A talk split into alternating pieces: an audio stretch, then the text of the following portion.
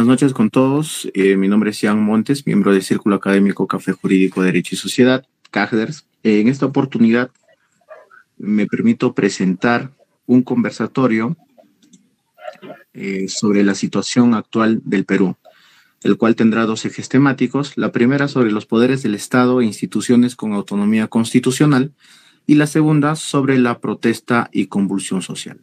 En esta oportunidad nos acompaña el el compañero Saúl Barrientos, Jenny Guaita, Joyce Ordóñez y mi persona, ¿no? A quienes les daré el pase después de dar una breve introducción.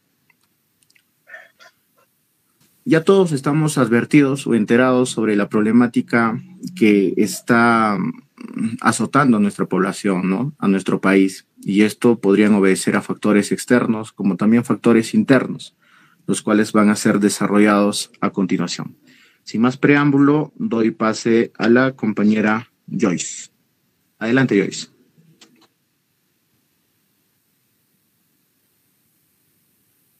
Bien, buenas noches, buenas noches a cada uno de ustedes. Eh, gracias, Jan. Bueno, un gusto saludarlos y saludarlas, Jen y Saúl.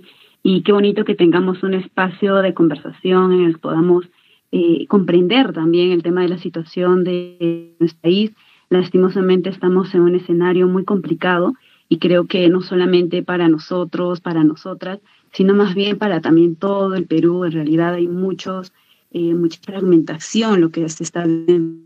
¿no? Bueno, entrando un poco al, al primer punto que, que estamos, eh, digamos, en, este, en esta agenda, en este conversatorio, creo que si el Perú tiene esta autonomía que está avalada por el tema de la el tema legal, el tema de la constitución que, que digamos, garantiza el tema de la separación de los poderes.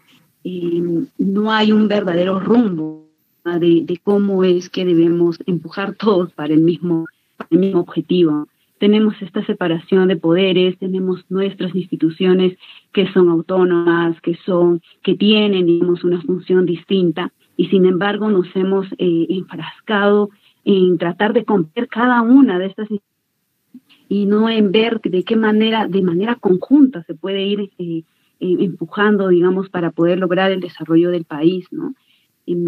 Justamente eh, ha habido, digamos, ciertos intentos de poder volver a, a, reestructurar estos, estos poderes autónomos, estas instituciones que tienen esta autonomía y sin embargo eh, hay muchas dificultades y muchos obstáculos que se han presentado, ¿no? Vemos en la actualidad que si bien tenemos estas instituciones, hay mucha burocracia, mucha corrupción dentro de ellos, el funcionamiento y la legitimidad de cada una de estas instituciones no están siendo para nada, eh, digamos, buenas ni de calidad, ¿no? Y ello amerita que seguimos en una situación en la que vemos desigualdad, en la que vemos pobreza, en la que la corrupción sigue siendo uno de los temas de nuestro país. Y creo que debemos empezar a, a, ver de qué manera conjunta se puede ir trabajando, ¿no? Hay mucha fragmentación y lastimosamente se considera esta separación de poderes para poder trabajar de manera distinta, ¿no? Sino un, un ejemplo de ello es lo que ayer se ha visto en, en el tema de, de las marchas, de cómo es que la, el Congreso tuvo una, una posición muy rígida en el tema de, de, la, las manos y decir, eh, este es problema, ¿no? Entonces, ¿cómo es que si bien la separación de poderes nos da, eh, digamos, una garantía en el tema democrático, pero mucho se está eh, limitando un tema de funcionamiento y eso no está permitiendo que la, el ¿no? Permitiendo lastimosamente que el eh, pueda llegar a un acuerdo, pueda llegar a un consenso, ¿no? Entonces, creo que es importante ver de, qué manera cada una de estas instituciones se está trabajando, las dejado mucho que que si bien cada uno tiene su propio reglamento, digamos, su propia eh, forma de cómo debe funcionar, eh, mucha de la ciudadanía desconoce sobre desconoce sobre cada uno de estas instituciones que garantizan la democracia y que, sin embargo, están muy alejadas de la población. Entonces, creo que eso como un primer, eh, una primera eh, intervención, creo que es eh, también continuar escuchando a, los demás, a las demás, y en torno a eso también bien de qué manera se está analizando desde otro punto de vista, ¿no?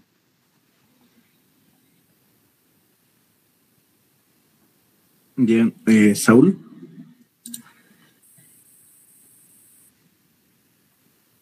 Sí, Jan, buenas tardes, ¿qué tal? Buenas noches ahí a los invitados, a Joyce, a la compañera Jenny, ¿no? Y a tu persona. Eh, sí, no, es un, un tema bastante complicado abordar en estos últimos días, sobre todo, ¿no? Cuando hay una confusión, hay una crisis económica, ¿no? Este, a nivel nacional y se ve, y se ve mostrado, reflejado que hay una crisis pues de este modelo económico, ¿no? Es, la crisis de este modelo, ¿no? Y eso no lo podemos este, dudar ni tampoco este, cuestionar, ¿no? Hay una duda severa y que eso lo estamos pues arrastrando, no por este gobierno, ¿no? Este, sino lo hemos venido este, viviendo desde los últimos gobiernos, ¿no? Desde PPK, ya sea hoy en Tumala, y con Vizcarra, ¿no? Este, es una situación bastante crítica y quizás eh, la pandemia ha sido uno de los factores eh, que ha terminado en este caso desnudando o mostrando la realidad del país, ¿no? En el tema educativo y salud. Y bueno, la situación en el Perú este, es un poco complicado, no tanto en el tema político, hay una crisis política en todos los aspectos, ¿no? En el tema de partidos políticos, organizaciones sociales, sindicatos, este, sectores sociales, ¿no? Hay una crisis ahí y también hay una crisis económica, ¿no? Que eso lo están viviendo las personas, los millones de familias, de, pobladores, ¿no? De, de, todo el Perú. Y eso lo estamos sintiendo incluso nosotros, ¿no? La juventud, los universitarios, el sector agrario, ahora que lo está sintiendo, los transportistas, los comerciantes, ¿no? Lo están sintiendo. Y también hay una crisis cultural, ¿no? Este, eso se ve reflejado producto de la industria mediática, los medios de comunicación, pues que han hecho un rol importante para, en beneficio en este caso de los grupos económicos de poder. Y yo creo que estamos en una crisis que amerita una discusión bastante amplia, eh, cómo salir de este entrampamiento y cómo salir de esta crisis, ¿no? Un tema este, que nos toca asumir porque esta, bueno, es el momento de nosotros, ¿no? De la juventud, eh, de los adultos que tenemos que ir viendo cómo planteamos propuestas para poder salir de esta crisis, ¿no? Eso preliminarmente, compañeros. Mm, genial, genial, Saúl. Jenny, adelante. Bueno, buenas noches con todos y bueno, ya quizás entrando en el primer punto que, se ha propuesto a eh, conversar, eh, yo considero que, bueno, estamos ahora en una crisis política, económica, social, y esto viene sobre todo pues por, por el tema de la, de la pandemia y eh, evidentemente también por un proceso de ya de años anteriores, ¿no? Sobre todo la crisis política. La crisis política no es algo novedoso que se esté dando recién con el gobierno de Castillo, sino ya es un, es, es un problema que se ha venido arrastrando desde hace ya muchos años, ¿no? Sí, sobre todo con, los últimos años en los cuales hemos visto los cambios de gobierno, la crisis en el, en el poder legislativo y todo ello. Y en este punto hay que advertir también ese rompimiento entre el poder ejecutivo y el poder legislativo. Esto es un problema que no solo se ve en este gobierno, se ha, se ha visto en los gobiernos anteriores y hay que hacer acá un análisis quizás ¿Qué es lo que está pasando? ¿Por qué hay un rompimiento entre el poder ejecutivo y el poder legislativo? Y esto sobre todo repercute en las políticas que pueda establecer el, poder ejecutivo, los cuales no son a veces aprobados por el poder legislativo. Hay una pugna que al final termina perjudicando a, la ciudadanía, a la población, a las poblaciones quizás más vulnerables, o quizás termina agravando la situación de pobreza, la desigualdad social, económica en nuestro país. Eso un punto. Ahora, respecto a las otras instituciones autónomas, las otras entidades autónomas de, nuestro país, creo que la crisis no solamente se ha, se ha limitado a, estos poderes, al poder ejecutivo legislativo, sino también vemos, por ejemplo, eh, la crisis que, al, al, cual se está sumergiendo el Tribunal Constitucional, con sus últimas decisiones, lo cual este, muestra que no hay, una, no hay un compromiso por parte de esta institución, por ejemplo, en, en la búsqueda de la verdad, de la justicia, por ejemplo, en las víctimas de, de violaciones de derechos humanos que ocurrieron en, la, en el gobierno de Fujimori, ¿no? Eh, hay una crisis porque eh, lo ideal sería que los miembros del Tribunal Constitucional pues sean quizás eh, magistrados que puedan garantizar o con sus decisiones puedan garantizar derechos no solo aislados a determinadas poblaciones o, o, que reflejen el interés económico de ciertos poderes, sino garantizar todos los derechos de la ciudadanía, ¿no? Mm, eso principalmente, y bueno, sobre lo que estamos viviendo ahora, sobre esta, las protestas, los paros, creo que acá también hay que, hay que ver eh, esa capacidad del gobierno para poder hacer frente a esta situación. Si está siendo lo eficiente en poder tomar las mejores medidas que puedan eh, evitar que la situación de protesta, de paro, se agrave aún más.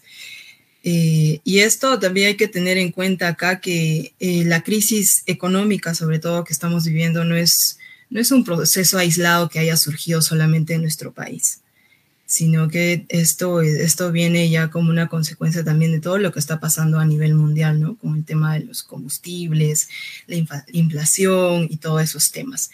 Entonces, quizás acá lo que se puede advertir es que hay una limitada capacidad por parte del gobierno para poder responder a estas, a estas exigencias por parte de la ciudadanía. Eso sería esa sería mi primera participación, ya. Te doy el pase. Bien, muchas gracias. Asimismo, quisiéramos tal vez definir el término qué es una crisis, ¿no? La crisis viene a ser una situación grave y es una situación también decisiva a la vez, en donde todos los miembros o todos los ciudadanos dentro de nuestro país lo tenemos que asumir. De que hay crisis o que no hay crisis, ya no habría una discusión. Existe una crisis en el Perú y la crisis está pues en los sectores políticos, en la cuestión económica, en la cuestión social y hasta cultural. De que existe crisis, sí existe. Ahora, ¿de qué manera o en qué medida este, afecta esta crisis a la población o a la ciudadanía. Nosotros también tendríamos que tener en cuenta, al menos si hablamos de una crisis económica, que en la economía eh, se ha subdividido en cuatro grandes clases o categorías, ¿no? La clase A, la clase B, la clase C, la clase C. Bueno, no son clases porque no quieren llamarlo así, pero son categorías. Son categorías económicas que se le atribuye a la gente. Entonces, pondríamos nosotros tal vez comparar la crisis o cómo la crisis afecta en la categoría A y en la categoría D o E, como, como viniera eh, en forma relativa, eh, ahí también habría una, una, un cuestionamiento, ¿no? Porque en la pandemia todos sabemos que había una frase que iba rondando en las redes sociales que, que señalaba, no estamos en el mismo barco, pese a que todos somos peruanos, ¿no? Estamos en el mismo mar, en el mismo país, en el mismo contexto. Sin embargo, unos están en lancha, otros están en salvavidas y otros nadando con todas sus fuerzas. Entonces no podríamos tal vez comparar a todos los peruanos, eh, pese a que la crisis afecta a todos, pero no afecta en, en, cierta medida o en igual medida a todas las categorías ¿no? que, que he señalado. ¿Cómo, se, ¿Cómo surge esta crisis? ¿O quién lo provoca? ¿Quién provoca esta crisis? Dentro de mi análisis yo he considerado que existen tanto factores externos como factores internos. En los factores externos podríamos nosotros eh, ver la inflación como fenómeno no solamente nacional, sino como un fenómeno internacional que es producido justamente por la pandemia.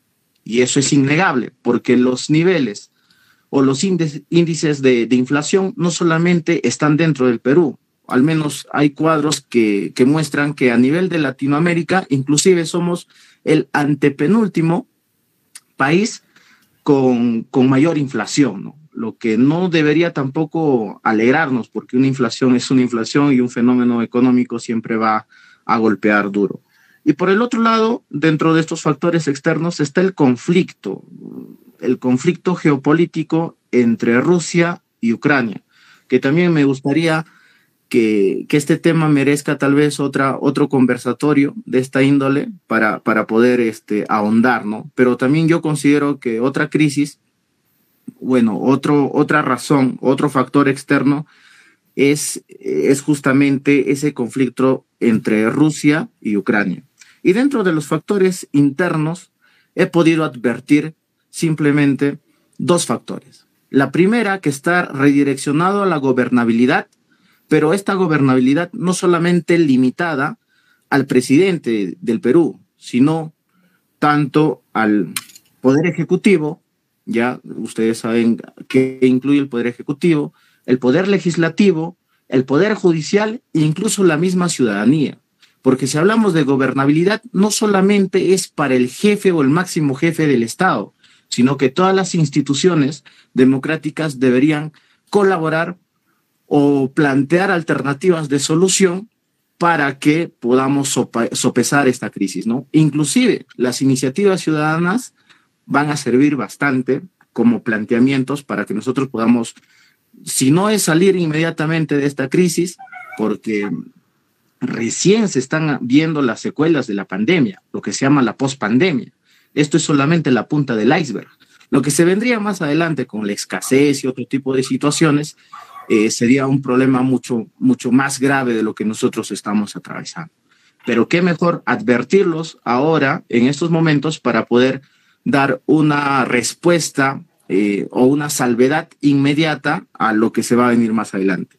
Y dentro de otro factor interno está pues la especulación originada justamente por los monopolios. Y esta especulación, si bien es cierto, con la ley número 31040, se ha modificado el código penal, se han incluido, por ejemplo, dos delitos como es el abuso del poder económico y el acaparamiento.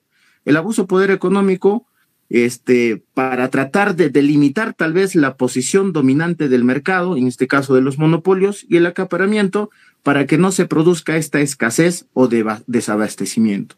No obstante, estos planteamientos eh, realizados el año pasado, incluso que ya constituyen como delito hoy en día dentro de nuestro cuerpo normativo, el Código Penal, no es suficiente y tampoco es aplicable en sus anchas, porque sabemos que nuestro modelo económico, con la Constitución de 1993, amordaza, amordaza al Estado para que éste pueda tener planteamientos reivindicativos para con la sociedad. ¿Qué quiere decir? Que justamente el abuso del poder económico y el acaparamiento se puede eh, interpretar que es una forma monopólica de realizar ¿no? Eh, la libertad de mercado. Y los monopolios no están prohibidos dentro de nuestro país. Y si alguien pudiese tal vez plantear la prohibición de estos monopolios, es por eso que subieron todos los precios, ¿no? Son los grandes grupos, poderes económicos, quienes concertan los precios y tratan de llevar al país a un caos. Y simplemente el Estado no puede regular, pese a todas las iniciativas que podría dar, terminarían en inconstitucional, porque es la, la, constitución política de 1993 que no lo permite. ¿no? Este, es, existe la libertad de mercado y eso es la limitante para tal vez dar planteamientos eh, inmediatos a, la alza de precios, que también es un, es un problema más resaltante de esta crisis que estamos mencionando. En función a eso, eh, ¿cuál, ¿cuál es su opinión, eh, Joyce? Bien, sí, realmente has tocado puntos importantes y creo que eh, muy, muy acertados, ¿no? Definitivamente para ver un tema de crisis no solamente se ve desde una parte interna, sino también de cómo es que nuestro país también eh, se ve, digamos, y diferentes factores externos que tienen que ver con la guerra, con la crisis misma ocasionada por la pandemia, ¿no? Em, pero sin embargo hay una historia ahí detrás, eh, no solamente eh, digamos, internacional, sino un, tema de, historia interna que venimos arrastrando año tras año. Y esta historia cuenta cómo es que en un momento éramos uno de los países con mayor eh, prosperidad económica, después cómo nos fuimos estancando y luego cómo empezamos a ver el tema de las secuelas de la desigualdad en la, en la redistribución justamente de los recursos, de las riquezas, ¿no? Y lastimosamente esta es una historia que viene desde hace años, ¿no? Antes de la pandemia incluso, ¿no? Cómo olvidarnos que en el 2018 veíamos el tema del referéndum, de cómo estabilidad vino ocasionando y cómo es que ver que la crisis se empezó a traducir en, inestabilidad económica y política, ¿no? Y creo que eh, resultado de estas marchas, de esta convulsión social, no solo es eh, resultado de, del alza de, precios o, o, del paro que se vivió hace poco, sino más bien de todo un mundo anterior que hemos tenido que vivir como país, ¿no? Ha habido muchos intentos, creo que es importante también ver acertados o no acertados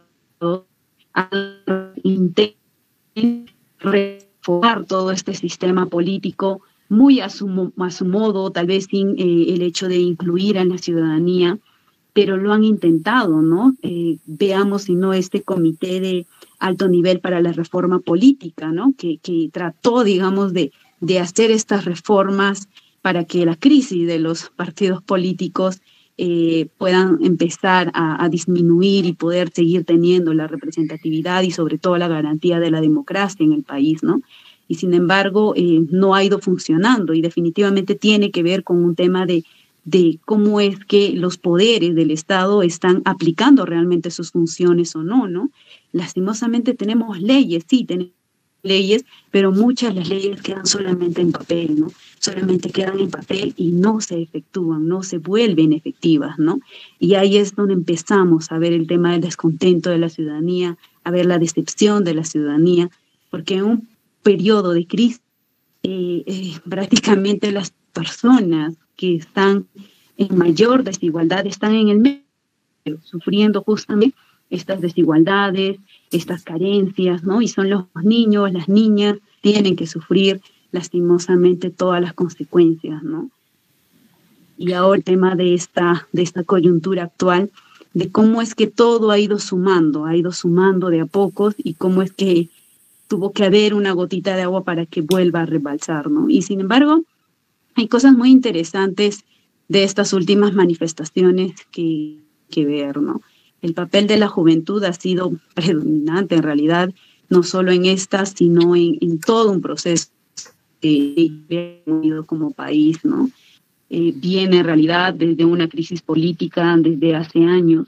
y bueno, se sabía, se sabía que el gobierno que entre, así sea eh, cualquiera de las opciones que había, iba a tener que asumir un gobierno complicado, un gobierno que tenía que cargar con las consecuencias de la pandemia, una pandemia que nadie lo vio venir y que sin embargo nos mostró realmente eh, la desigualdad que vivimos en el país, ¿no?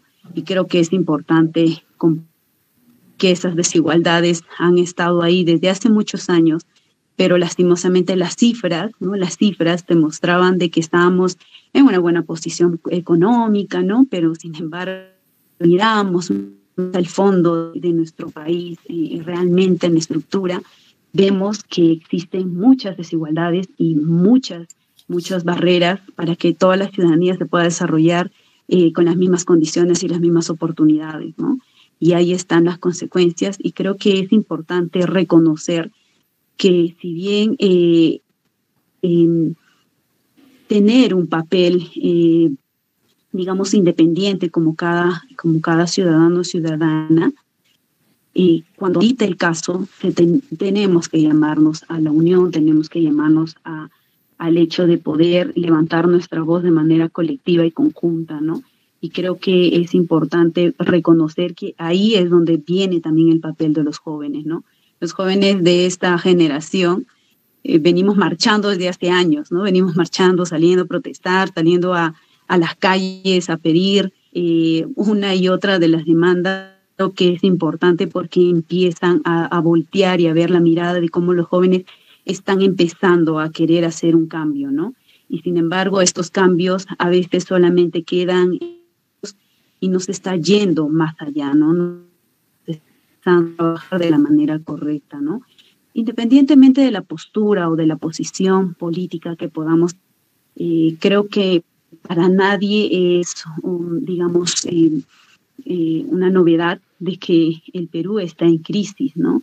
Y, sea cual sea la, la, la, definición, en realidad esta crisis golpea mucho y sobre todo golpea más a los, a los que están en, situación de, desigualdad, a los que están realmente eh, sufriendo y viviendo del día a día y, tienen que buscar los medios para poder salir adelante, ¿no? Las marchas definitivamente creo que han mostrado que el Perú está fragmentado y el, Congreso de la República es el vivo reflejo de lo que vive nuestro país. Eh, la fragmentación que tenemos está plasmada ahí en la cantidad de bancadas que tenemos en el Congreso. Y cada una de las bancadas tiene una posición distinta, otras muy marcadas, otras muy, eh, muy sueltas. Eh, y creo que es la muestra, la muestra de cómo está nuestro país, ¿no? De cómo nuestro país se ha ido fragmentando poco a poco y cómo es que lastimosamente eh, muchos de los medios solamente eh, refleja o mira el problema central, ¿no? Y cómo la estamos pasando eh, una situación más complicada, ¿no? ¿Cuántos días han estado las regiones en paro? y en los nacionales no salían. Entonces, en una marcha que hubo eh, ayer, ¿no? Este, sí se hizo la transmisión durante todo el día, ¿no? Durante todo el día, casi toda la noche, y creo que es momento también de empezar a mirar a las, a las regiones, ¿no? De, de, cómo es que estamos viviendo también esta crisis y de cómo es que se está eh, tratando de, de, sobre, de este y qué es lo que opinan las provincias, qué es lo que opinan las regiones, ¿no? ¿Qué es lo que opina la ciudadanía que sale día a día a, buscar eh, trabajo, a buscar el pan de cada día, ¿no? ¿Qué es lo que opina realmente, ¿no? Porque hemos visto, si bien unas marchas eh, eh, el día de ayer, no hemos visto que, que todo el Perú respalde unas marchas, ¿no? Entonces, creo que es momento también de escuchar, de escuchar y de escucharnos entre todos y todas para poder salir de, este, de esta crisis, ¿no? de esta inestabilidad. No beneficia a nadie en realidad, ¿no? porque al final en el centro están los ciudadanos y las ciudadanas de a pie que están sufriendo de las graves secuelas, de las graves consecuencias que nos ha traído la pandemia, que nos ha traído la, la crisis económica, la crisis de salud, la crisis eh, política, ¿no? Que, que no está reflejando realmente eh, eh, la voz que, necesita o, los problemas que necesitamos eh, acabar como ciudadanos y como ciudadanas, ¿no? Entonces, creo que es interesante ver estos factores. Es importante empezar a ver cómo empezamos a cambiar esta situación o cómo empezamos a saber de todo lo que estamos pasando como, como país y cómo es que como jóvenes podemos sumarnos a, esto, a estos cambios, ¿no?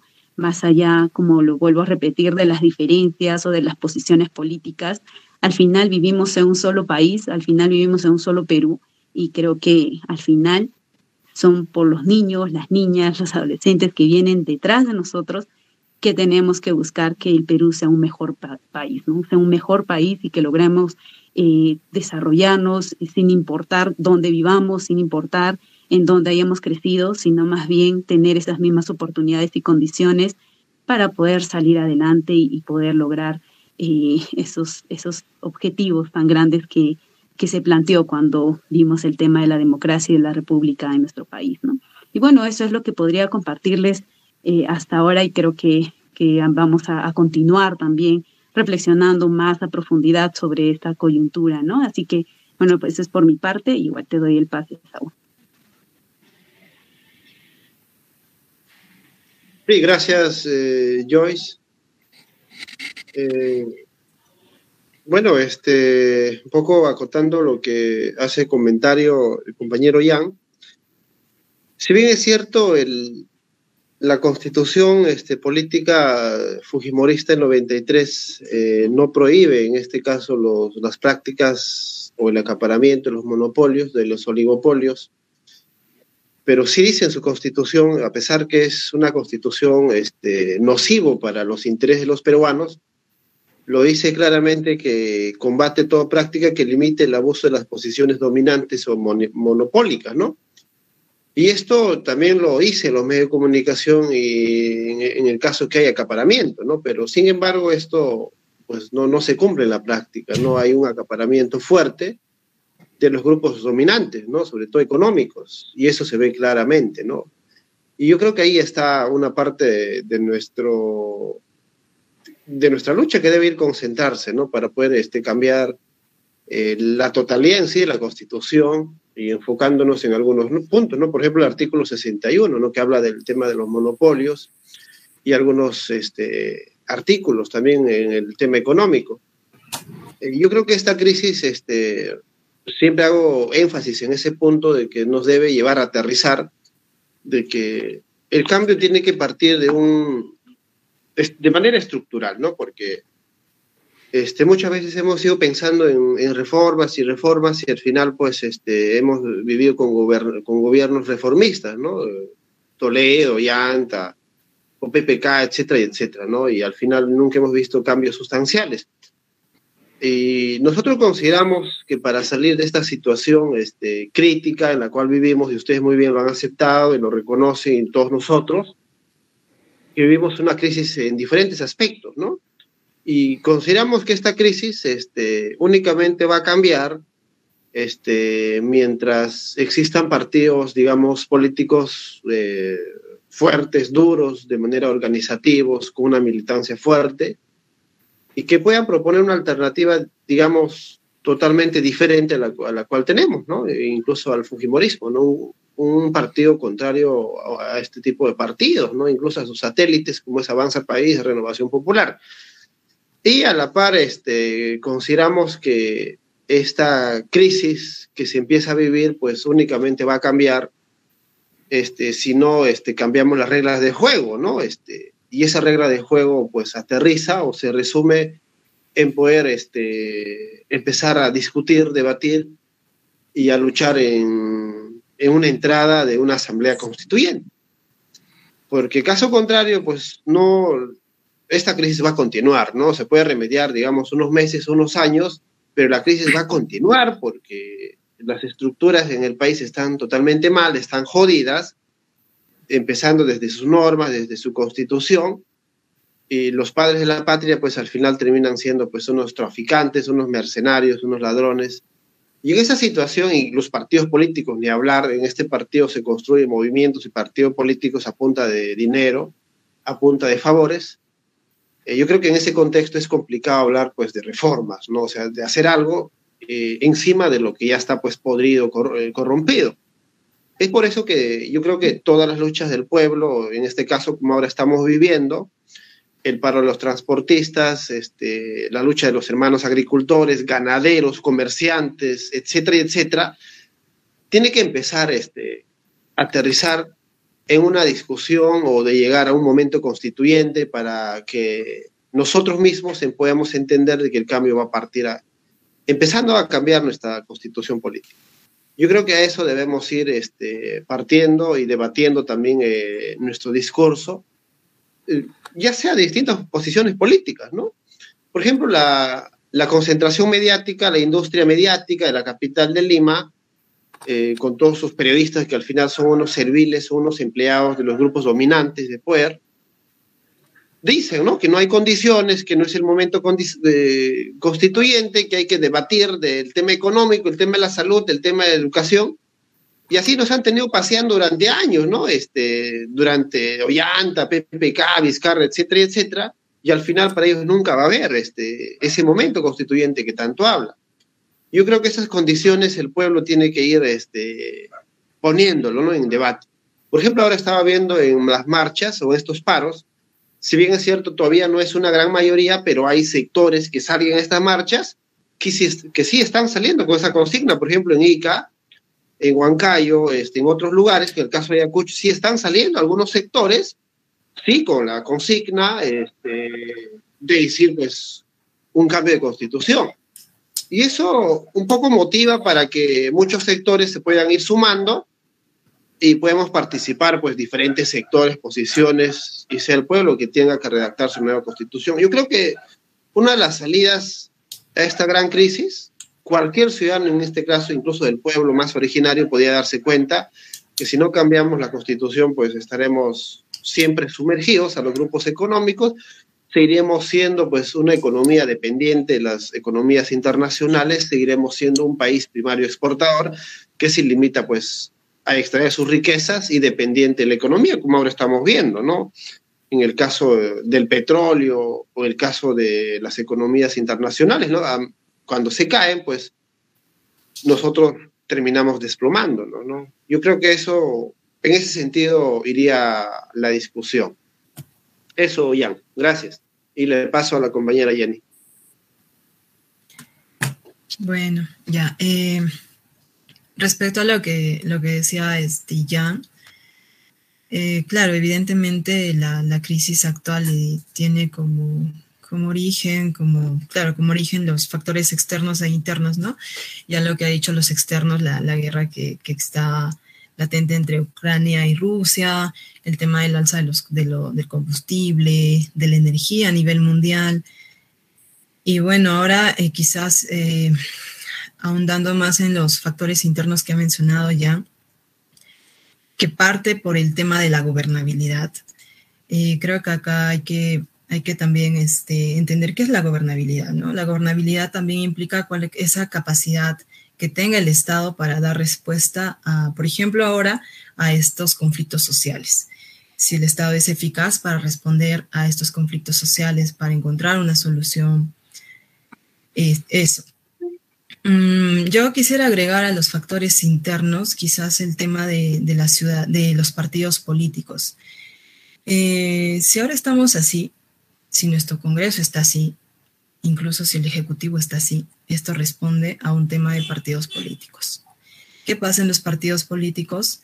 Primero, no hay una identidad por el partido, porque los, los candidatos muchas veces solamente eh, ingresan incluso por invitación o unos meses recién se afilian y participan como candidatos. Entonces, ellos no responden a un programa político ideario de un partido político. Entonces, no hay una identidad eh, partidaria, una identidad política por parte de estos candidatos o por parte ya de ahora de los gobernantes que están, ¿no? Eso primero. Y también hay otro problema de los partidos políticos que es el financiamiento. Si bien está prohibido el financiamiento privado, en la realidad eh, se advierte que esto no es así. Para que un, un, un candidato pueda hacer una campaña muy ostentosa, necesariamente requiere de dinero. ¿Y quién, quién financia? Pues eh, las empresas, eh, personas que tengan cierto poder adquisitivo, económico. Y esto, a las finales, cuando estos, estos candidatos ingresan a gobernar, tienen que hacer, tienen que devolver estos favores. Y esto, esto repercute sobre todo en la población, ¿no? ¿Esto por qué? Porque eh, esto termina ya eh, concretizándose pues en lo que es la corrupción. Eso a nivel de los partidos políticos y quizás esto también responde a, a que nosotros como ciudadanos no nos involucramos en la política. Como ciudadanos tampoco tenemos este, una conciencia ciudadana porque muchas veces somos ajenos a estos problemas. Ahora, con todo lo que está pasando actualmente, hay mm, quizás los que salen a protestar son las personas que eh, se ven más afectados, directamente afectados, pero los demás, me incluyo, me incluyo como mea culpa, eh, muchas veces estamos este, enfrascados en nuestro, en nuestro día a día, pero no tenemos una, una respuesta a conciencia de lo que viene pasando en, nuestra, en nuestro país. Eso. Ahora... Mm, eso, ah, sobre el otro, lo otro que decías ya, mm, sobre el acaparamiento, sí es cierto, y esto lo hemos visto sobre todo en, este, en, la pandemia, ¿no? Cuando hemos sufrido eh, por la adquisición de medicinas, por la adquisición de oxígenos, eh, por, atendernos en clínicas, se ha visto cómo es el poder eh, económico que manejan, por ejemplo, estos, estas grandes empresas, quienes acaparan y ponen los precios que a ellos se les antoje, ¿no? Y al final somos la, ciudadanía quienes, quienes nos vemos más afectados por todo esto. Ahora quizás ya pasando al otro punto que, tocaba Saúl, que, que, habla de la nueva constitución. Eh, esto sí se escucha a diario, mucha gente señala una nueva constitución, una nueva constitución es la solución a todo lo que, lo que está pasando acá, pero yo quisiera quizás preguntar este, algo que quizás no me ha quedado muy claro. ¿Por qué cambiar la constitución? ¿Y por qué no hacer simplemente una reforma, eh, por ejemplo, en todo, lo, en todo el apartado de la, de la economía? Ah, en una parte señalabas que somos un país que, dependiente, una economía dependiente, y que la solución a esto quizás sea una nueva constitución. Pero ya viendo la realidad, nosotros somos un país que exporta materia prima, no somos un país industrializado. Entonces, eh, quizás una respuesta para poder eh, cambiar esta situación sería eh, mejorar, por ejemplo, el tema de la, agricultura, eh, mejorar o facilitar que las micro, pequeñas empresas puedan este, prosperar y todo ello. Eh, esa sería mi participación. Jan. Bien, Jenny. Este, si bien es cierto, ya hemos tratado de, suplir en la primera parte de, quién tiene la culpa, ¿no? Necesariamente de toda esta crisis y como nos hemos podido, hemos podido percibir, esta crisis obedece pues tanto a factores externos como a factores internos, que tal vez no es una manera de, desestimar tal vez responsabilidades o minimizar responsabilidades respecto al, al, presidente actual, ¿no? Presidente Castillo. Y este, en cierta medida se, se evidencia una falta de liderazgo, ¿no? Eso nadie también lo puede negar, le, falta liderazgo. Pero si tuviera el liderazgo, también podría promover unas reformas estructurales a la constitución, a, las normas vigentes, y tratar de, hacer prevalecer tal vez la, la, satisfacción de las necesidades básicas de la población, que eso es lo que lo que más importa ahora, ¿no? Y se está viendo que esa es una limitante para que muchas familias pues estén en el abandono, en la desesperación y otro tipo de, problemas también como salud, el problema de salud, el problema de educación todo ello que, se desprende de eso, ¿no? Existe, al menos en la San Cristóbal, el eslogan que dice primum vivere de inde filosofari, ¿no? Que primero hay que hay que vivir para después filosofar. Entonces, tal vez la población no puede entrar, ¿no? No, no, puede ingresar a este tipo de debates porque de la nueva constitución o de otros planteamientos que, se podrían, que podrían surgir a razón de este conversatorio, simple y llanamente porque lo más importante es subsistir, subsistir, supervivir, sobrevivir a toda esta, a esta crisis, ¿no? Y como estábamos advirtiendo también que existe en nuestro, en nuestro país una gran heterogeneidad o ciertos, ciertas brechas, ¿no? Que, que se distinguen a, la razón o a la simple vista. Porque no todos van a asumir este, esta crisis de, de, de igual manera. Entonces, aventurarnos nosotros tal vez a la nueva constitución, sería así una, una, una cuestión muy eficiente. Sería una, una salvedad o una, una respuesta, pero no existen todavía tal vez condiciones para que se pueda redactar una nueva, nueva, una nueva norma fundamental, porque no existen organizaciones sociales sólidas hasta la fecha, no existen partidos políticos, como ustedes mismos lo señalan, ¿no? Este, bien cohesionados, ¿no? Con, un ideario, un, programa político estipulado, ¿no? Sino que al menos todos los lineamientos que tienen eh, en su diversidad, los partidos políticos están simplemente a ser serviles de los grupos de poder. Y eso es una, una realidad muy, muy evidente que nadie puede, que nadie puede negar. Es por eso que el Congreso de la República, pues sí o sí, el, negocio lo, lo hace eh, en función a los lobbies.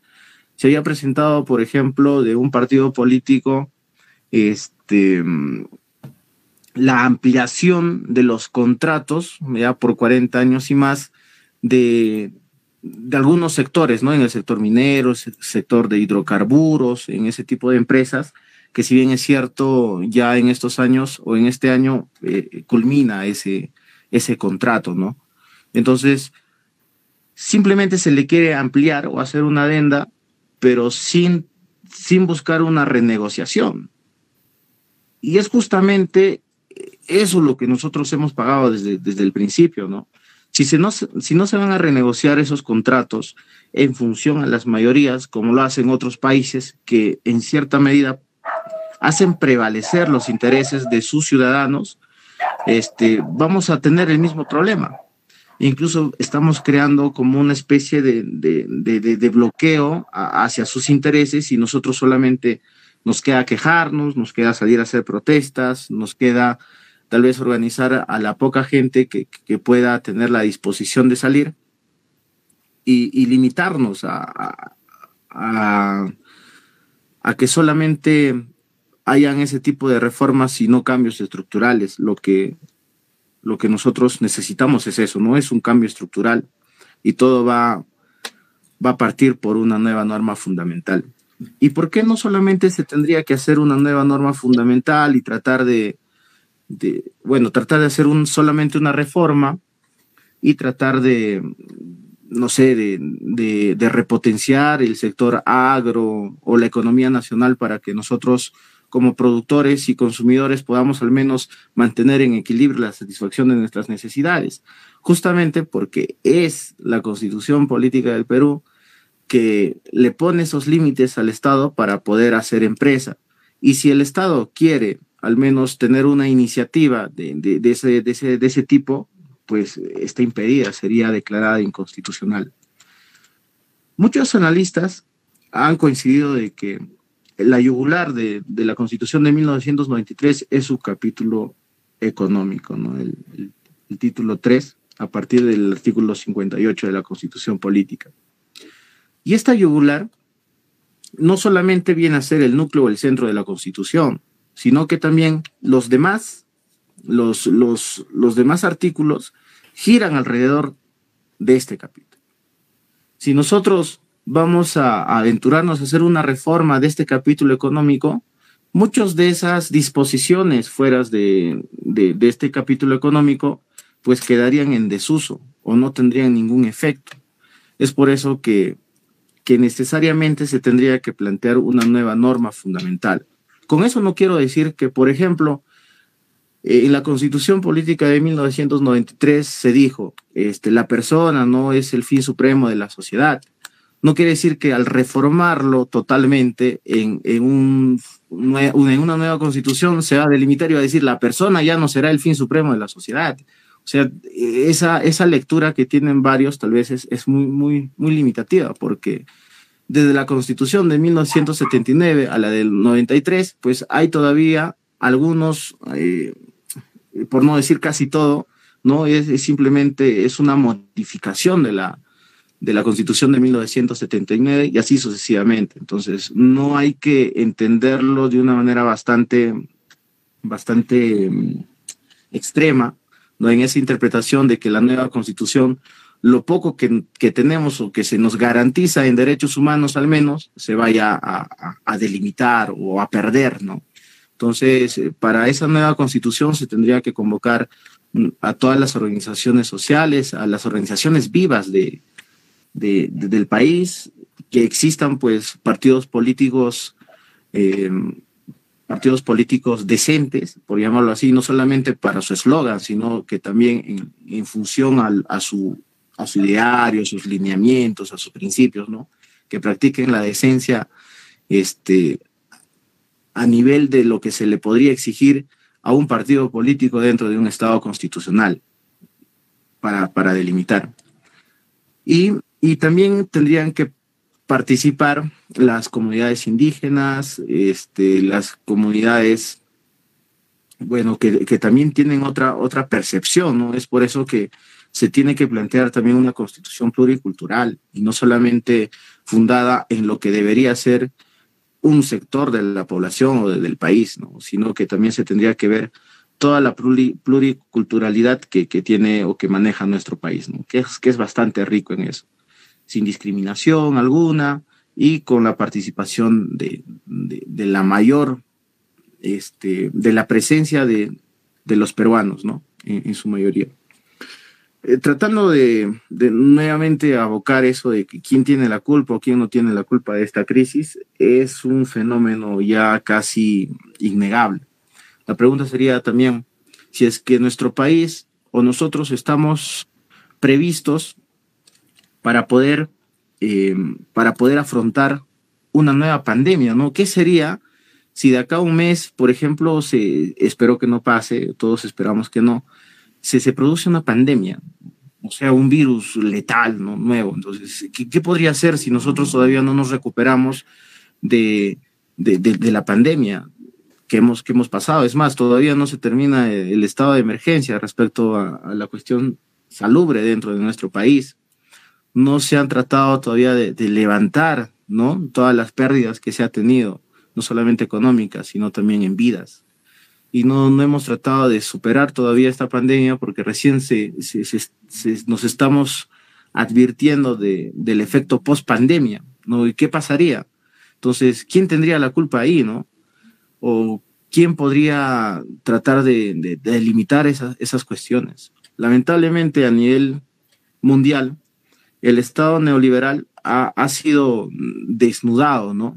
Ha sido desnudado toda vez que esto de, de, hacer empresa a cuesta de la necesidad, del dolor de, de, la gente, no es una condición o no es una situación que los humanos podríamos asimilar como tal. ¿no? Al contrario, tendría todas las características de inhumanidad. Y, y, es por eso que la gente poco a poco va despertando y va colapsando también este, este tipo de, de, sistema o este modelo neoliberal que nuestro país ha adoptado por más por más de, de, de 30 años, 40 años, ¿no? Eh, en ese sentido, eh, compañeros, una, una de las salvedades sería pues el cambio de constitución, porque todas las iniciativas legislativas, todos los decretos legislativos, todos los decretos de urgencia que se emitan en función a la población o en salvaguardar al menos las necesidades básicas de los peruanos, va a caer en saco roto porque se va a declarar inconstitucional, porque así nuestro, nuestra constitución no, no, no lo admite, ¿no? Entonces podría tal vez, eh, dentro del derecho de, de, limitarse a un papel, como, como escuchaba en uno de los, los panelistas, pero es lo que eh, en un Estado de Derecho se tiene que respetar, ¿no? Ese documento, ese papel, esa norma fundamental. Y las fuerzas vivas podrían tal vez hacer protestas, hacer una convulsión social, todo tipo de, de, de, manifestaciones, ¿no? Este, en todo nivel, en todo nivel, pero no sería suficiente si es que tenemos ese entrampamiento de la, de la constitución política del Perú, en específico del capítulo económico, para poder garantizar al menos las peticiones sociales. ¿Qué pasa? Se bajan los impuestos, bien, se bajan los impuestos, nadie paga impuestos.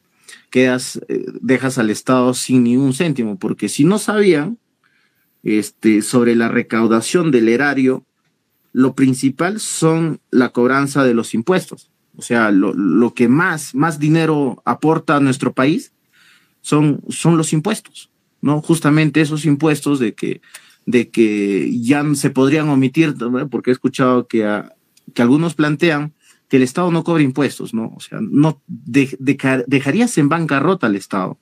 Y el Estado también tiene todavía, a salvedad, algunos, eh, algunos sectores que tiene que cubrir, por ejemplo, el tema de educación, el tema de salud. Entonces, si no hay eso, le estarías también dando carta libre, ya, pese a que existan leyes, ¿no? De, de que la salud es importante para todos los peruanos, les estarías dando carta libre a que estos monopolios, oligopolios o este poder económico se apropie también de la educación y de la salud dentro de nuestro país. Y ya hemos visto cuánto cobraban las clínicas privadas, ¿no? Si no hubiese sido al menos por los pocos hospitales que, que teníamos en nuestro país, pues imagínate que hubiéramos tenido una merma al menos del 50% de fallecidos dentro de nuestra realidad peruana. Entonces, no es hacer simplemente una, una crítica a, una alternativa de solución, tal vez la más, la más acertada y, que vincule todas las necesidades como las exigencias de la población, como es el cambio de constitución o al menos esto de, en el capítulo económico, que no se veía, vería tampoco descabellado, ¿no? Y solamente de esa manera se podría, se podría garantizar al menos una calidad de vida decente entre los peruanos, ¿no? Tratando de limitar los monopolios o los poderes, los poderes económicos. Eso es mi participación. adelante, Joyce.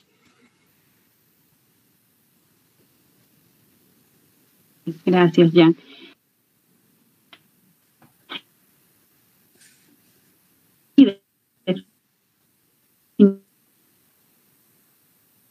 Se trata también de empezar todo este problema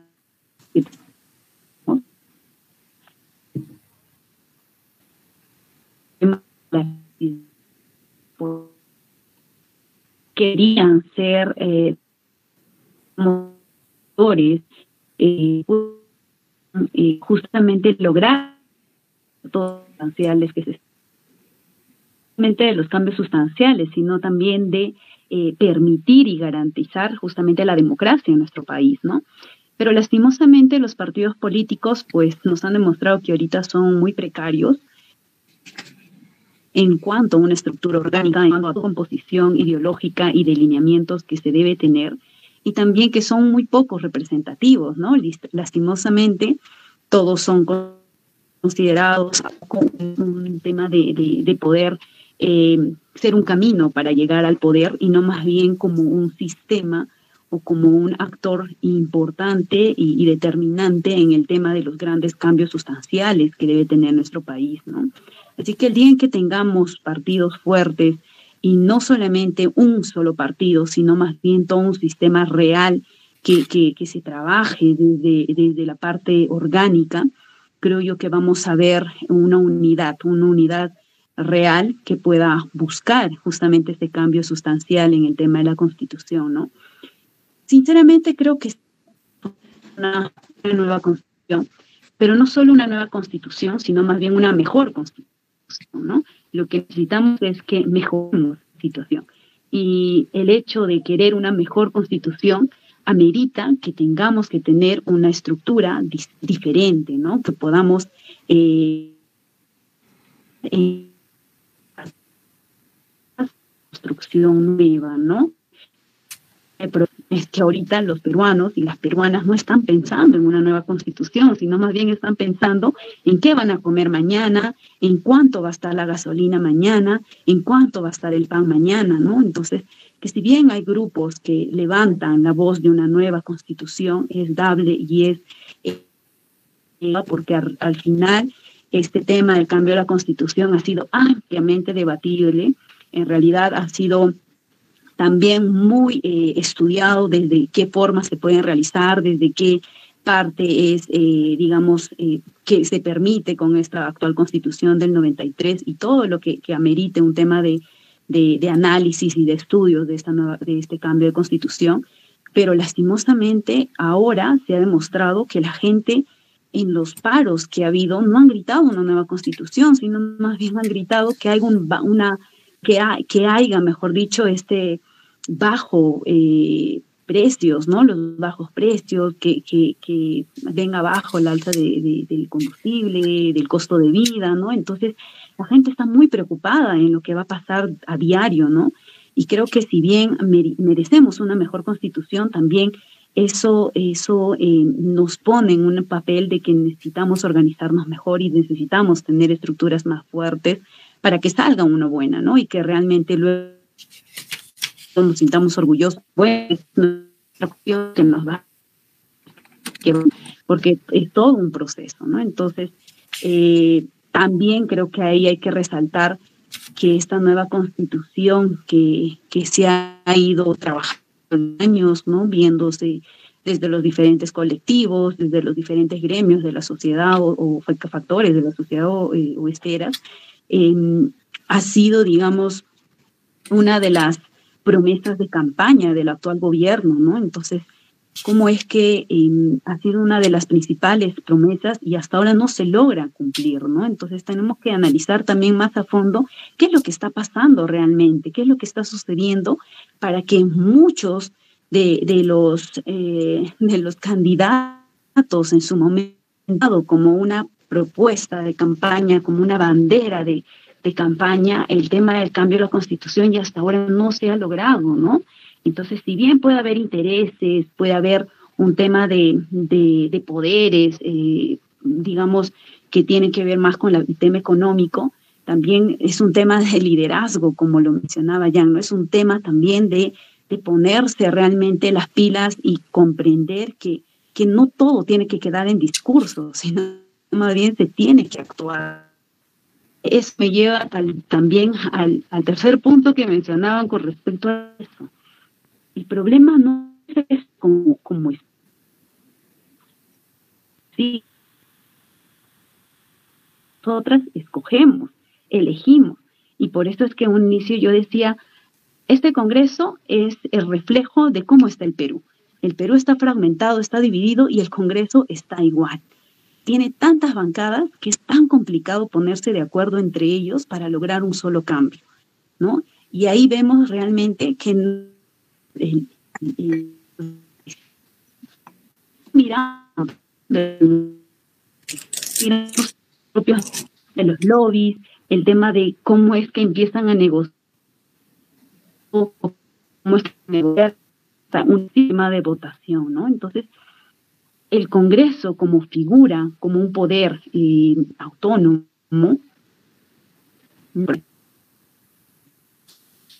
nosotros elegimos siendo calidad también del país, ¿no? Nosotros también no podemos imponer congresistas y no podemos eh, pedir que todo el Perú pues vote por una sola una sola fuerza política, ¿no? Obviamente es también la pluralidad que tenemos en el país y, eso es sí me parece importante y creo que si bien podemos ver el análisis más al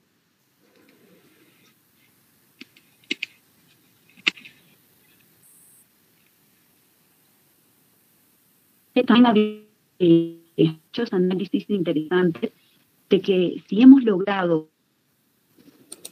adelante desde esta pandemia, porque en realidad la pandemia afectó mucho a, a, las familias, pero se ha logrado, digamos, eh, no quedar tan arruinados.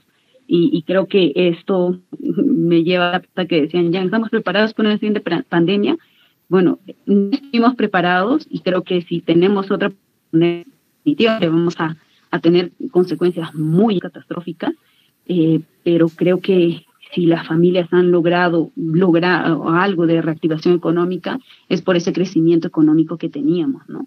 Que lastimosamente ahora se está viendo en el tema de las de cómo es que está cayendo en el tema de, mal, de, la mala redistribución,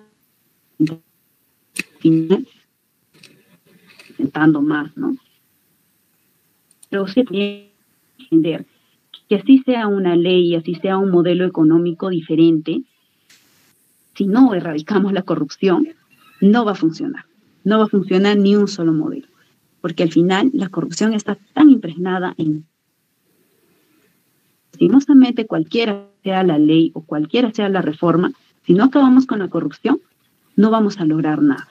Entonces tenemos que empezar a tener más conciencia ciudadana y poder justamente elegir bien a nuestros representantes, analizándolos no solamente con un tema de quién pinta más, de quién habla más, de quién sale más en, las campañas, sino también de quién tiene mejores propuestas y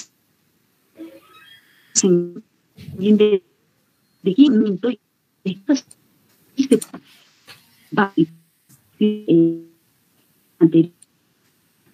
que que empezar a analizar las situaciones y se bueno finalmente creo que que hay un gran sector también eh, que, que tiene mucho miedo al cambio, ¿no?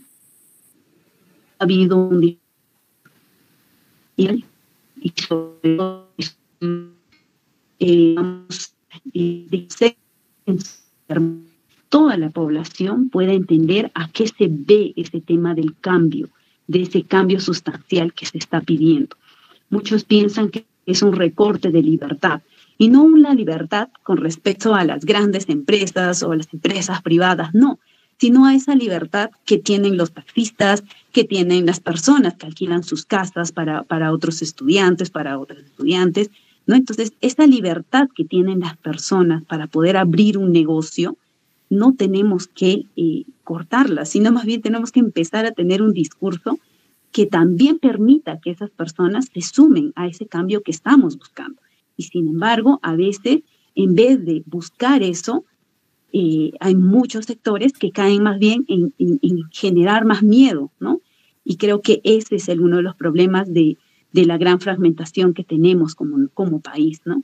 Así que creo que es eh, un tema de, de, poder buscar una unidad, es cierto, de buscar una unidad y también de empezar a ser conscientes que nuestro papel como ciudadanos y ciudadanas no es solamente mirar televisión o mirar noticias, sino más bien involucrarnos más allá de participar en los espacios públicos, de participar en los espacios políticos, de empezar a darnos cuenta que tenemos que también contribuir en nuestro país. ¿Y cómo contribuimos? Bueno, pues volvámonos formales también, ¿no?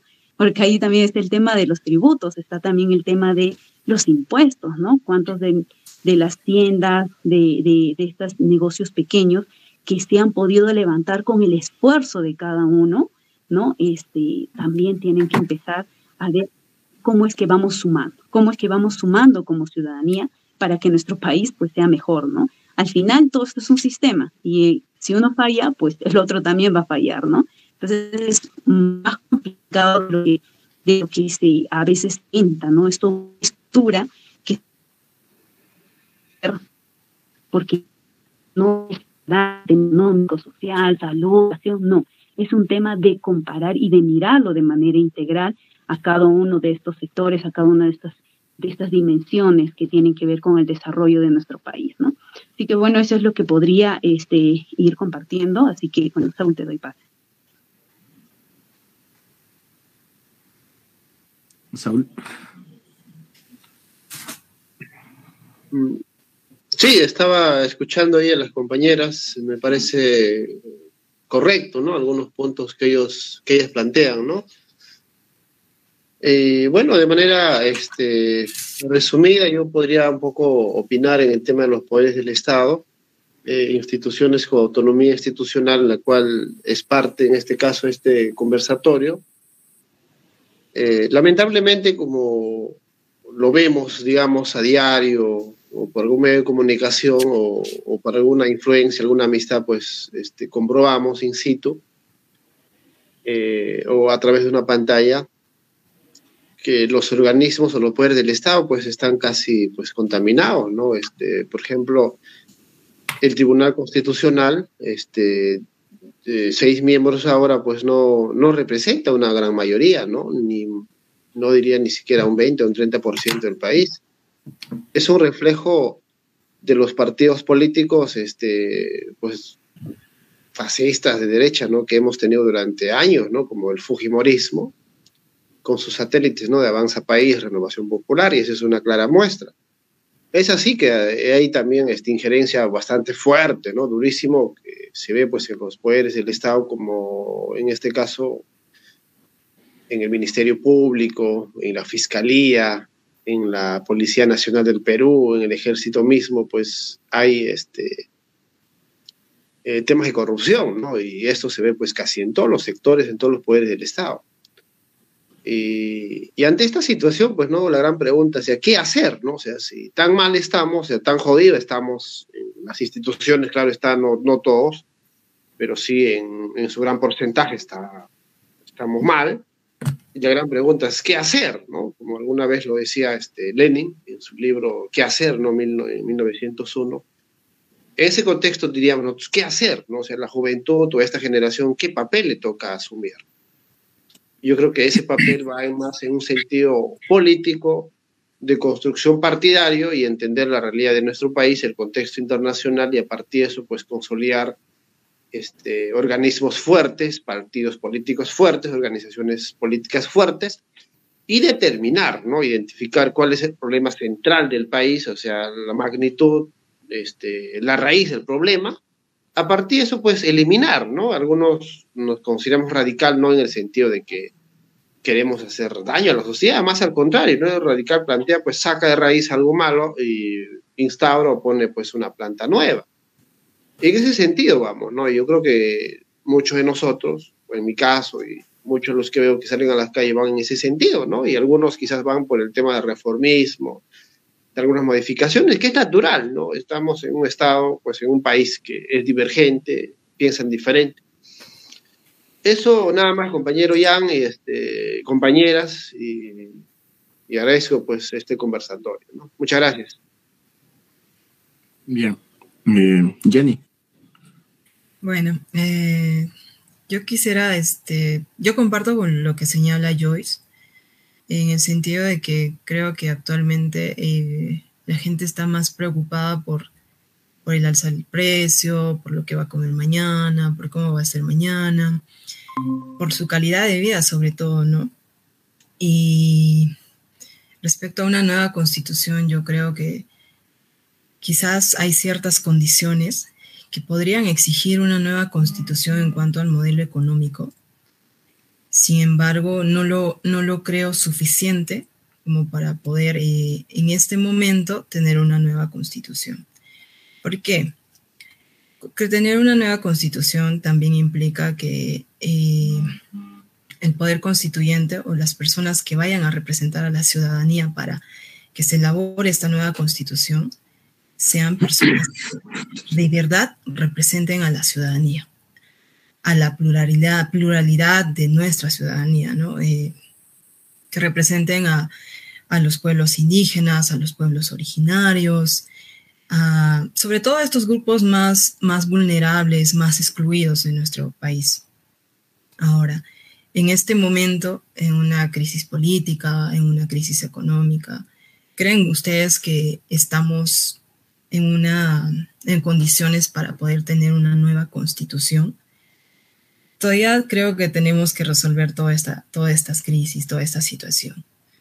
Y en un futuro, este, yo la verdad, teniendo el Congreso que ahora tenemos, me, pongo a pensar y digo, eh, si hubiera, si se tuviera que elegir este, a, a, las personas que nos van a representar, a los constituyentes, me imagino que pueda aparecer personas como estos congresistas, que al final ni siquiera van a responder a una representación eh, de la ciudadanía, una representación real, sino que quizás pueda incluso seguir respondiendo a los intereses económicos.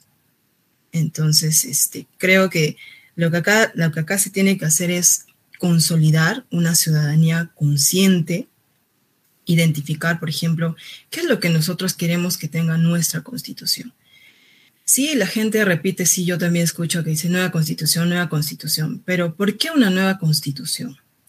¿Qué es lo que necesariamente se tiene que cambiar en esa constitución a diferencia de, la constitución del 93?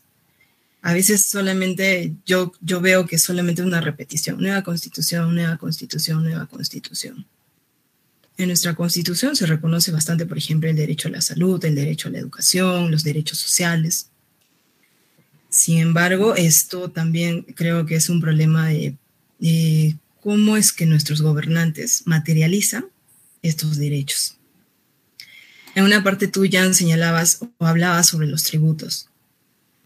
Los tributos, eh, si nosotros no, si el Estado no recaudara tributos, este, tampoco podría garantizar, aunque precariamente como es ahora, el derecho a la salud, la educación, los hospitales, las escuelas, pero es evidente que también ah, actualmente, eh, si nosotros nos vamos a, comunidades lejanas, incluso en la misma ciudad, en, en, las, en, las, en los asentamientos humanos y todo ello. Eh, una posta realmente este, eh, llega a, a, brindar los servicios de calidad a la ciudadanía.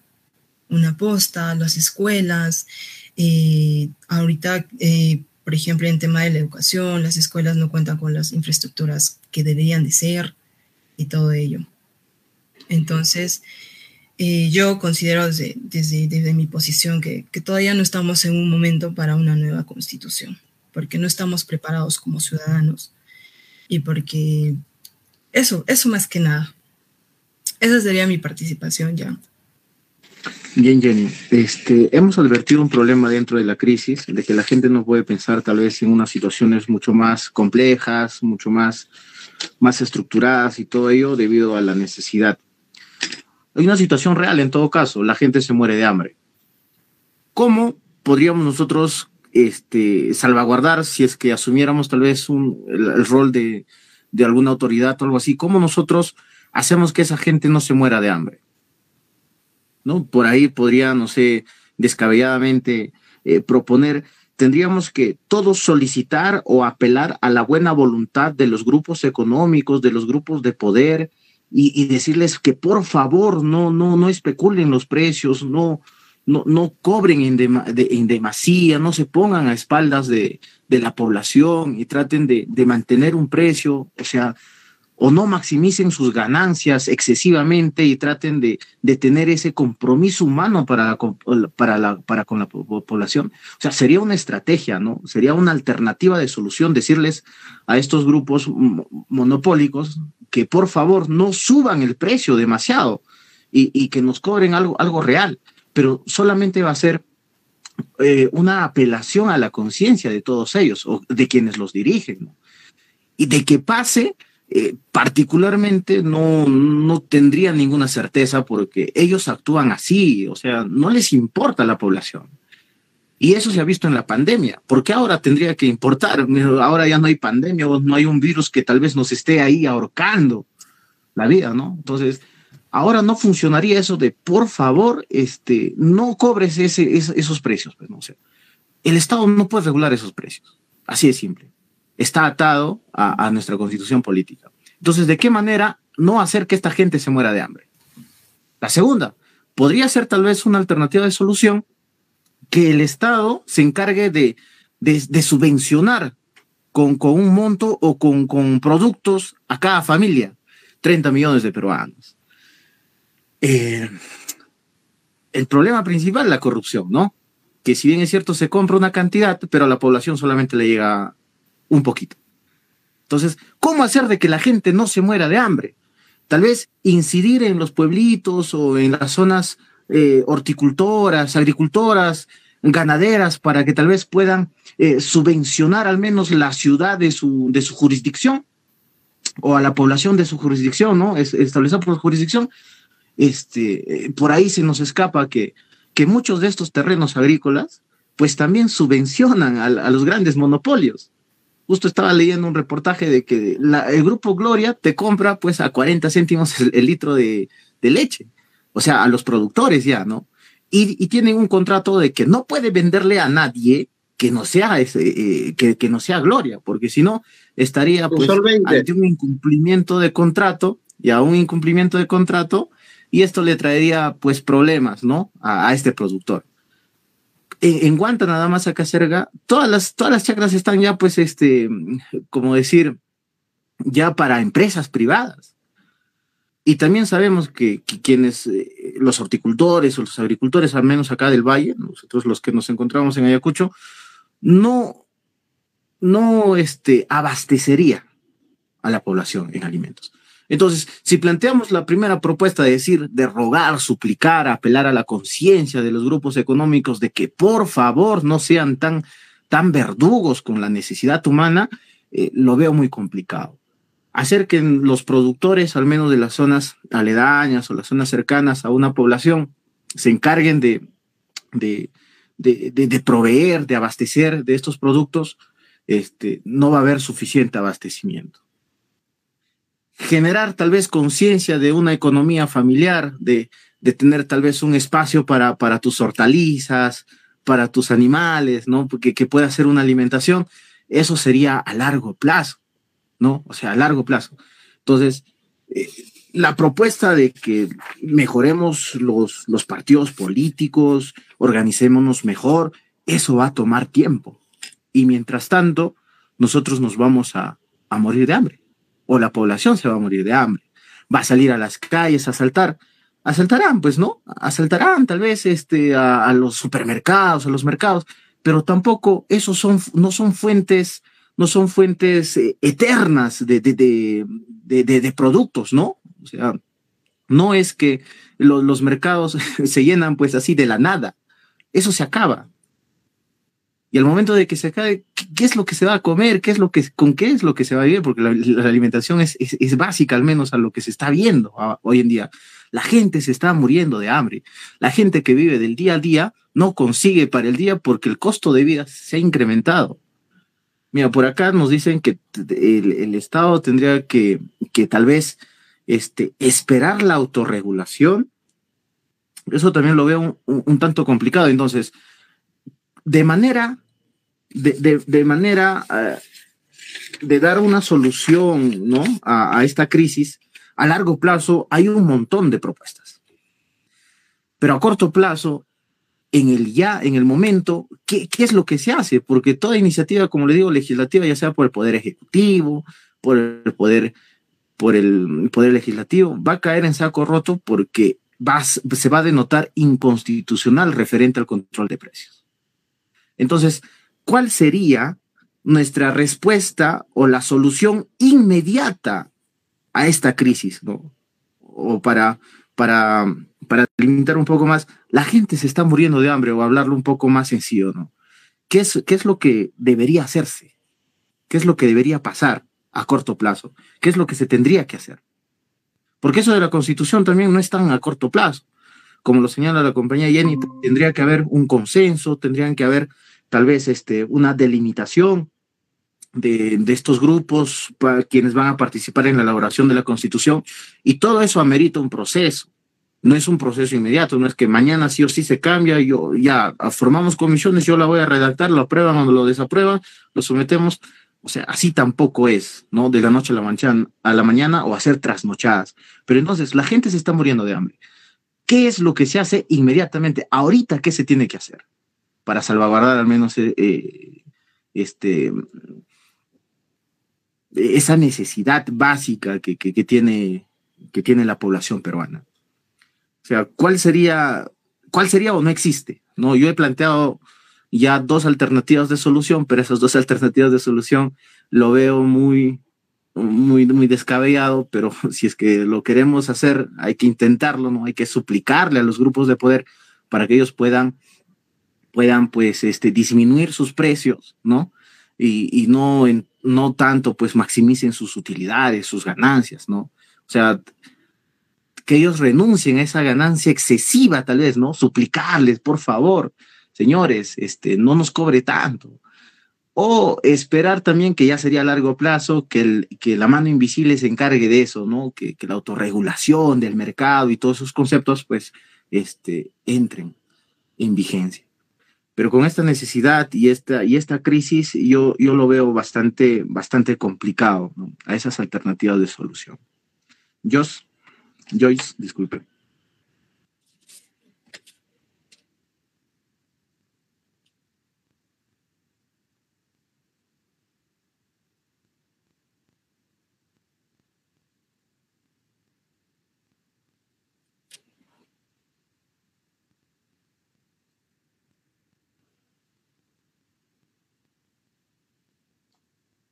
Joyce, ¿estás en, línea? Ahora, ahora, ahora sí. Hola, hola. Mira, escúchame. Sí, pero se está. Estás en dos dispositivos. Sí, ahora, eh, la verdad es que mi internet creo que es, no sé, estoy que sufro acá con el internet, ¿no? Mientras va solucionando en todo caso, pasamos con, con Jenny, por favor.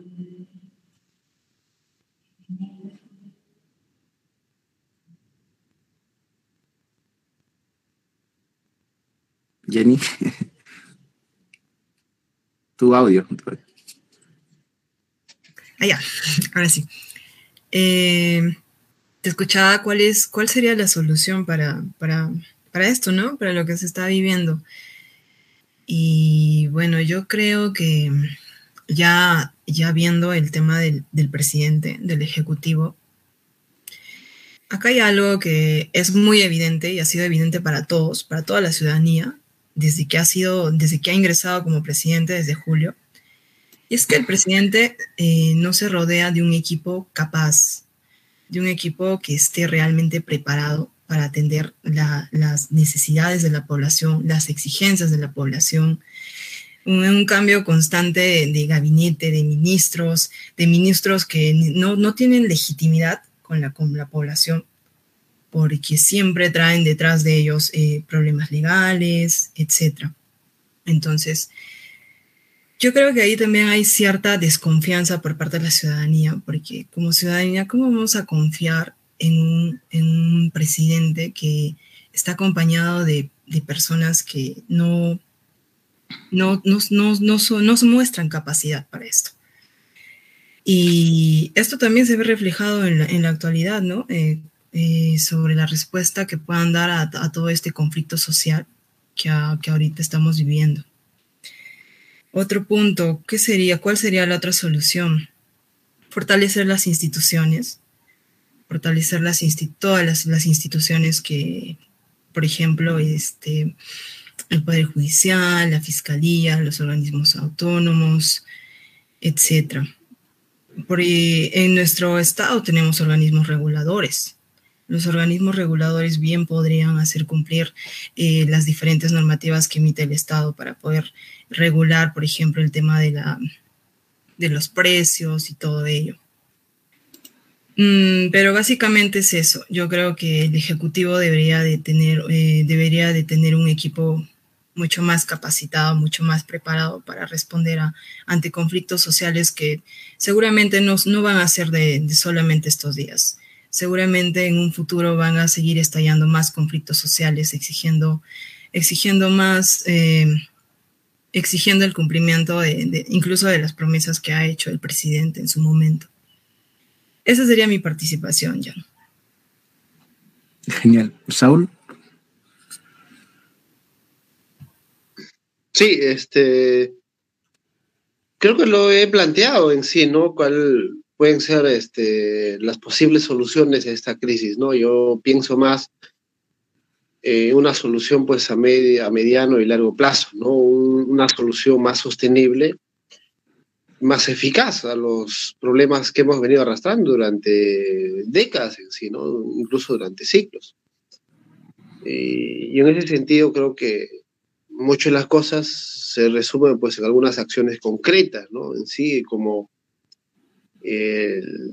la consolidación de los partidos políticos fuertes, duros, con organización y participación, con vida partidaria, con militancia fuerte y, con participación social bastante activa ¿no? de las diferentes organizaciones sociales, ya sean universidades, organizaciones campesinas, sindicatos, etcétera, etcétera, etcétera y que entiendan la magnitud del problema, eleven este, el nivel de la política y estemos pues en la capacidad de poder ver cuál es el problema en sí, ¿no? La matriz del problema y poder pues combatir, ¿no? Atacar ese punto, ¿no? Y, particularmente yo lo digo, es este, la constitución fujimorista, ¿no? Y creo que para eso debemos estar preparados. Yo considero eso la salida, ¿no? Lo demás son pequeños este, cambios, reformas que puede hacer Castillo, este gobierno, pues no cambia la realidad del país, ¿no? Muchos de nosotros no hemos votado por, este, netamente por Castillo, hemos votado por el programa político, y eso que quede bien claro, ¿no? Eso nada más, este, compañeras y Jan, este... Soul, bueno, tengo, una, tengo, una, reunión, Jan, este, voy a pasar a retirarme, ¿no? Más bien, muchas gracias por la invitación. Bien, genial. ya, ya concluimos con esto. Joyce. Sí, muchas gracias. Ya para culminar, un momentito. Sí, Este, bueno, yo coincido también con, muchas de las propuestas que se han dado. Eh, tenemos que entender de que la crisis, mucha de la, crisis, o una de las, de las grandes causas de la crisis que se vive actualmente en el Perú no es solamente un efecto de, interno, ¿no? Sino más bien también tiene que ver con efectos internacionales que lastimosamente van a escapar de la mano de muchos de los gobiernos, ¿no? Así que no se puede eh, controlar algo que, también tiene que ver con un, plano más internacional, ¿no? Entonces, en ese aspecto, eh, los ciudadanos y las ciudadanas tenemos que ser un poquito más conscientes de esos efectos que nos ha tocado vivir justamente porque estamos eh, viviendo un post pandemia, estamos viviendo una guerra en, el, país, en el mundo, ¿no? Eh, lo otro que sí que creo que es que un tema de, planteamientos urgentes no merecen sarcasmos, ¿no? Sino más bien lo que merecen son reflexiones, eh, digamos, que, se puedan dar de manera responsable, ¿no? Entonces, eh, creo que hay dos caminos, ¿no? Eh, definitivamente cualquiera que sea de los caminos no va a ser para mañana, ¿no? Sino que van a, meritar también un, tema de, proceso, ¿no? De, caminos, ¿no? De construcción. Eh, yo ya lo, lo, dije, yo creo que sí, el Perú necesita una mejor constitución, que definitivamente no va a ser para mañana, va a tener que tener un proceso, pero lo que sí necesitamos son medidas ah, inmediatas, medidas eh, que sí puedan, ah, digamos, calmar un poco el tema de, la crisis económica que estamos viviendo, porque al final la ciudadanía, y la población, las personas que están en peores condiciones son las que le están sufriendo más, ¿no? Entonces tenemos que pensar en ellos y en ellas para poder lograr, eh, digamos, eh, volver sostenible en nuestro país, ¿no? Lograr, digamos, que de cierta forma calmar esta crisis que tenemos, ¿no? Entonces, esto va a meritar de todo un análisis, de todo un estudio que tiene que ver con la parte económica, viendo también desde cómo está funcionando en nuestro país con la reactivación, pero también de cómo estamos viendo eh, los efectos a nivel internacional, ¿no? Así que eso va a ser también chamba del propio este gobierno ejecutivo, ¿no? Así que ahí también va a tener que empezarse a tomar más conciencia sobre qué medidas inmediatas se va a tener que realizar para que eh, logremos eh, sobrellevar esta crisis, ¿no? Así que creo que por ahí podría ir este, compartiendo para poder ya ir eh, también cerrando un poquito sobre esta conversación. Bien, bien chicos, este, agradecerles más bien por, por participar en este conversatorio sobre la situación actual del Perú. Espero haya sido provechoso no solamente para nosotros, quienes hemos participado en, en el panel, sino también para todas las personas que se han conectado por, las redes sociales. Y, nada, esperemos se, se vuelva a repetir este tipo de espacios de discusión, porque más allá de arribar a una conclusión exacta, este, eh, generamos cierta reflexión ¿no? en todos los oyentes, en todos los oyentes y, y en nosotros mismos. ¿no? Con eso estaríamos cerrando la, participación o la transmisión si es que no hubiese algo más que añadir por parte de ustedes. Señores.